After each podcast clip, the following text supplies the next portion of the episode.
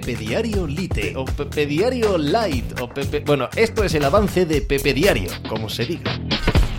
Hola, ¿qué tal? Hoy estamos a miércoles 23 de agosto del año 2023. A esta hora de la mañana todavía no ha habido ni una sola información de la Federación Española de Fútbol que desmienta lo que publicó ayer Relevo. En el artículo de Relevo se hablaba, se explicaba que Rubiales pidió a Jenny Hermoso que saliese con él en el vídeo de disculpas tras la eh, celebración de la, de la Copa del Mundo de Fútbol por parte de la selección femenina española, y esta se negó.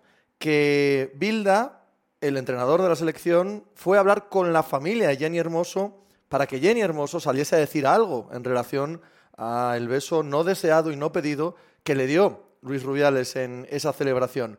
Y además que la comunicación de la federación se había inventado la declaración de Jenny Hermoso diciendo que aquello había sido algo en medio de la fiesta, efusivo y que no pasaba nada. Y nadie ha desmentido eso todavía. Nadie.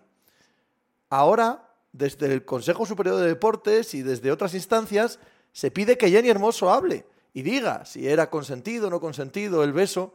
Y a mí me parece de una injusticia palmaria. El primero, Jenny, es la que sufre la agresión y ahora la que tiene que eh, desmentir o no desmentir, confirmar o no confirmar. Es la víctima la que tiene que convertirse ahora en heroína y salir a decir y salir a explicar. Qué injusto, qué injusto todo con Jenny. Es que igual no quiere saber nada de este tema. Con razón. Pues de eso y del resto de la actualidad del deporte hablamos hoy como cada día en Pepe Diario. ¡Hala! ¿Hizo hacer algo por ahí? Estás escuchando Pepe Diario.